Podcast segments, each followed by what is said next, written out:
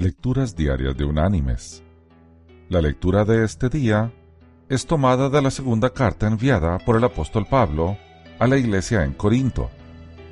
Allí en el capítulo 11 vamos a leer los versículos desde el 23 hasta el 27, que dice, Yo más, en trabajos, más abundante, en azotes, sin número, en cárceles, más. En peligros de muerte, muchas veces. De los judíos cinco veces he recibido cuarenta azotes menos uno. Tres veces he sido azotado con varas. Una vez apedreado. Tres veces he padecido naufragio. Una noche y un día he sido náufrago en alta mar.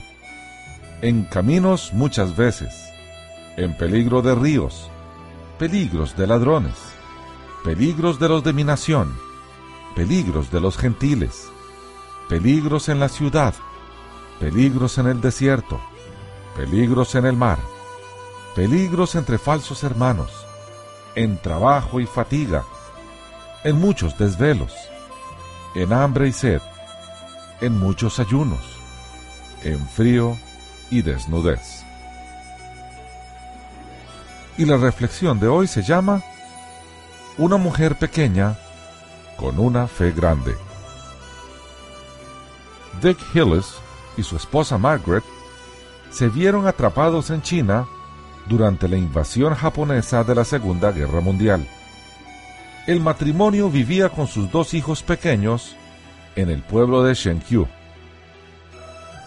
En el pueblo reinaba la tensión porque todos los días llegaban informes del avance japonés. En el momento menos oportuno, Dick tuvo un ataque de apendicitis. Sabía que su vida dependía de que emprendiera un largo viaje al hospital. El 15 de enero del año 1941, con un mal presentimiento, Margaret lo vio partir. Al poco tiempo, llegó el coronel chino con noticias. El enemigo estaba cerca y se aconsejaba a los habitantes del pueblo evacuarlo. Margaret tembló al oírlo porque sabía que Johnny, de año y medio, y Margaret Ann, de dos meses, no sobrevivirían como refugiados. Así pues, decidió quedarse. Por la mañana temprano, arrancó la hoja del día anterior en el calendario de la pared y leyó el versículo bíblico para ese día. Era el Salmo 56, versículo 3 que decía, En el día que yo temo, yo en ti confío. El pueblo se quedó vacío durante el día. A la mañana siguiente, Margaret se levantó sintiéndose abandonada el versículo del calendario para ese día era el Salmo 9, versículo 10. En ti confiarán los que conocen tu nombre, por cuanto tú, oh Señor, no desamparaste a los que te buscaron. A la mañana siguiente, se levantó preocupada. No sabía qué daría de comer a sus hijos. En la distancia se oían disparos. El versículo del calendario era Génesis capítulo 50, versículo 21. Yo sustentaré a vosotros y a vuestros hijos. De improviso, apareció una anciana con un caldero humeante de leche de cabra, y otra persona llegó con una canasta de huevos. Durante el día empezó a intensificarse el fragor de la guerra, y por la noche, Margaret rogó por la paz de ese pueblo. A la mañana siguiente, al arrancar del calendario la hoja correspondiente al día anterior, vio que la nueva tenía el Salmo 56, versículo 9. Serán luego vueltos atrás mis enemigos, el día que yo clamaré. La batalla se sentía cada vez más cerca. Margaret no se acostó aquella noche. La invasión parecía inminente. Sin embargo, la mañana siguiente, misteriosamente reinaba el silencio. De pronto los habitantes de la aldea empezaron a volver a sus casas y el coronel tocó a la puerta.